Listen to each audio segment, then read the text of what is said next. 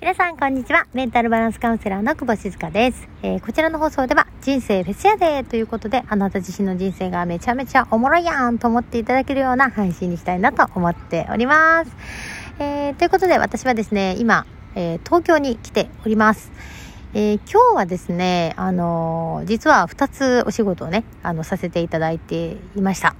うん、あの、午前中はですね、私、あの、あのさんっていう方とですね、えー、一昨年かな？に出会わせていただいたんですね。で、その方っていうのは、あの、プペルの、あの、私がね、大好きな煙突町のプペルなんですけど、そのえプペルの、えー朗読劇っていう、子供朗読劇っていうのを、安野さんがされていてですね。で、子供たちが、あの、披露するっていう、そういったところを、まあ、されてたんですね。で、そこで、えっ、と、ボランティアスタッフ募集っていうのがあってですね。で、まあ、クラウドファンディングみたいな形なんですけど、私はそれに、えースタッフになれる件みたいな感じで、えっ、と、支援をさせていただいたんですね。で、その時に、あの、行かせていただいて、えー、一昨年の年末かな？うん、に行かせていただいたんですね。で、そこで安野さんと出会わせていただいて、で、私はまあ、もともと幼稚園の先生っていうのもあってですね、子供たちとすごくそういう、あの場に入れるのいいなっていうふうに思ってるのとあとは煙突町のプペル。もうここがものすごく私に響いてたあのので,、うん、でそこで参加させていただきました。でそこから安野さんと出会わせていただいてからあのーまた後日にですね安野さんってね、えー写真をね撮られるまあ言うたらカメラマンさんでもあるわけですよ、うん、で、えー写真を習っていた時に作品展に出品をすると。で、私と、その、私の息子ですね、いつきとの写真を撮らせてほしいっていう風なオファーをいただきましてね。で、それで、えーっと、行かせていただいたっていうのがあってですね。で、結構ね、定定期的に会わせていただく中なんですね。で、そのあのさんが、えっとね、また東京でですね、えー自分のプロフィール撮影をしたいんだと。で、あの、実際にプロフィール撮影をあのさんが仕掛けてやる側もやってらっしゃるんですね。で、あのさんが写真を撮ってみたいなことをやるんだけど、自分も撮ってほしいから、実はある方にあの写真を撮ってもらいたくてと。で、その方がどなたかっていうと、あの、えー石塚さんなんですよ。石塚誠さんなんですね。で、その石塚さんっていう方はですね、私、あの、名前はなんとなく知ってたんですよ。で、そしたらですよ、あの、えっ、とね、キングコングの、毎週キングコングっていう YouTube があるんですけど、そこの、えー撮影と編集をされてる方で、で、あの、ご自身もカメラマンとしてね、写真をたくさん撮っていらっしゃる、あの、プロの方なんですね。で、その方だったんですよ。それで、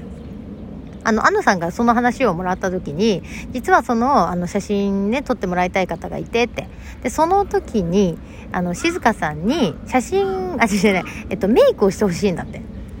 いうことを言ってくださったんですね。で、あ、もう全然全然って言って、私、東京に、あの、いい、結構行ってるんで、って言って。で、東京でね、撮影するって話だったんで、東京行きますよって話をしてたら、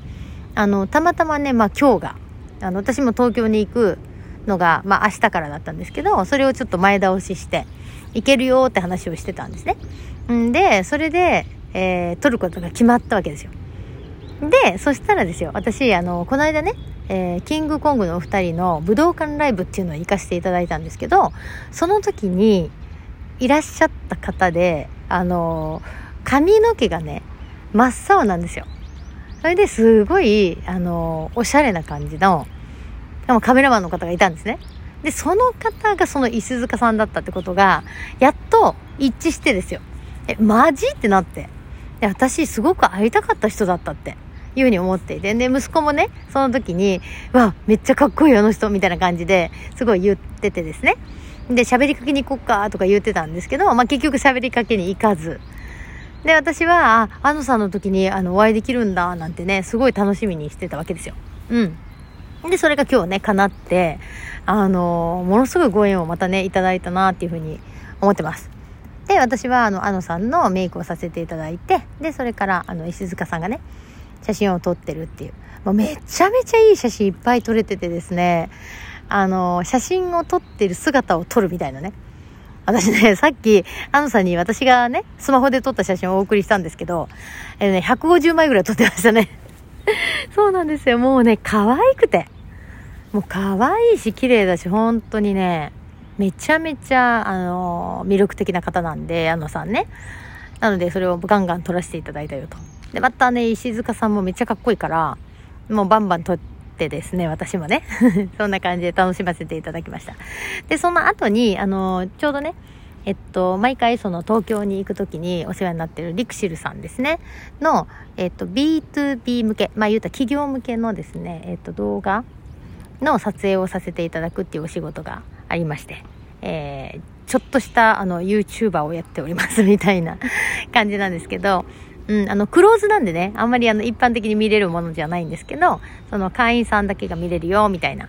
ホームページの中にいるよ、みたいな感じですね。うん。で、そういう、その撮影を、今日は、あの、撮影を仕掛ける側と、で、私撮影される側と、今日両方やってきたよっていう感じですね。で、今ちょうどね、終わってきたばっかりで、だいたい5本ぐらいかな ?5 本撮らせていただいて。うん。で、えっ、と、リクシルさんの隣にあるめちゃめちゃでっかい公園があるんですよ。で、そこに座ってですね、あの、鳩に囲まれながら喋ってるよみたいな感じですね。はい、あのー、まあまあ、あの、大きい鳩ちゃんたちがいっぱいいますね、ここにね。うん、っていう感じでございます。なので、まあまあね、早くお仕事終わったので、えっ、ー、と、ちょっとね、一息みたいな感じかな。うん、です。で、今日ね、また面白くて、その YouTube をね、撮ってくださってる方が、まあ動画ね、撮影をしてくださってる方に、あのー、いや、もしかして演技とかされてました？って言われたんですよ。で、あの、今回で大体何回目かな ?3 回か4回ぐらいお会いしてるんですね。毎回その撮影の時に、えっ、ー、と、一緒にいてくださる方なんですね。うん、だそしたら、あの、いや、私ねって演技は昔に、そのタレント事務所っていうの入ってたから、習ってはいたけど、実は舞台に出たことはないんだと。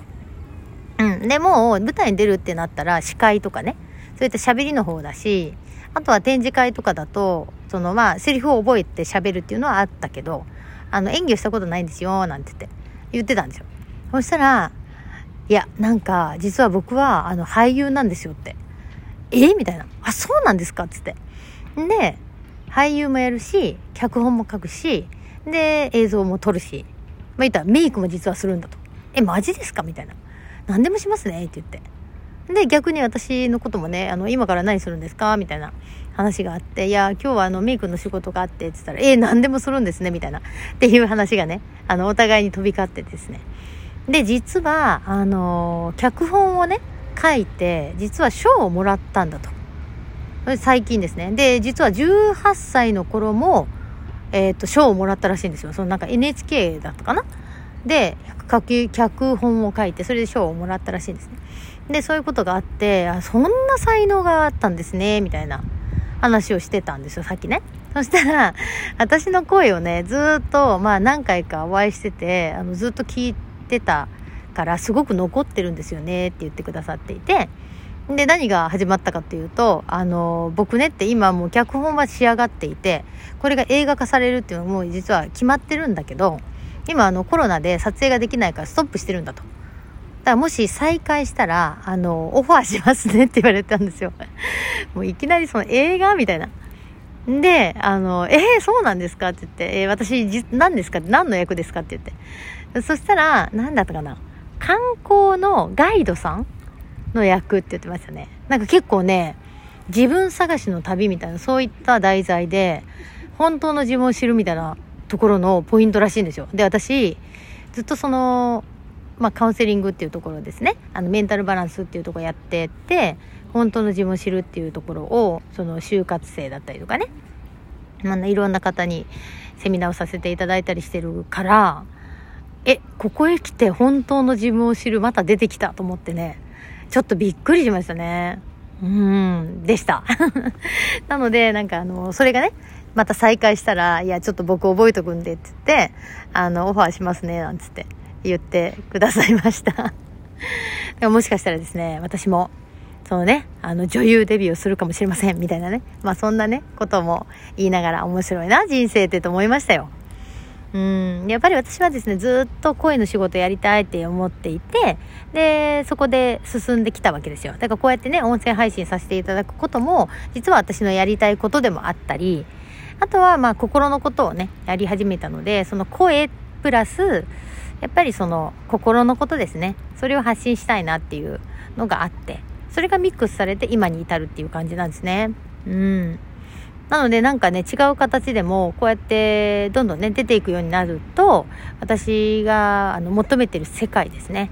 っていうものがどんどん広がっていくんじゃないかななんて思いながらめっちゃ期待をしております。ねなんかこうやってね人生楽しんでいればですよ。いろんなところでいろんな方がなんか気づきになったりね。あなんか私もチャレンジしようかなとかね。って思っていただけるといいなと。思って一応シェアをしました。もう私ね47なんですけどいつね女優デビューできるかなみたいな感じですね。まあまあ昔はですねあのエキストラっていうのがあってなんかね、秘書役とかね、あとは通行人 A みたいなね、とかね、あとはなんかね、くら寿司物語っていうのがあって、くら寿司さんあるじゃないですか。で、そのくら寿司さんの、実は奥様、社長の奥さんですね。奥さんが言った一言が、今のくら寿司を作ったみたいな物語があるんですよ。で、その物語に出てくる私は社長の奥さん役をやったんですね、昔ね。なんか結構キーマンでね、出てたりしましたね。だからそういうのは結構出てたんですけど、あの、まあ、ここへ来てね、またそういうお話があるかもしれないよっていうことで、また面白いなと思っております。えー、皆さんもですね、自分の枠を決めるんじゃなくてですね、あの、なんか、こうパって開けておけば、なんか知らないけど誰かが見つけてくれて、なんか一緒にタッグ組んだりとか、っていうこともあるんじゃないかなっていうふうに思っております。うん。なので、あの、やりたいことはどんどんね、口にして出すといいなっていうふうに思いますよ。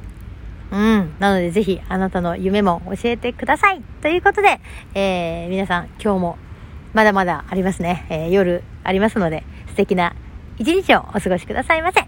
えー、シゴでした。じゃあね。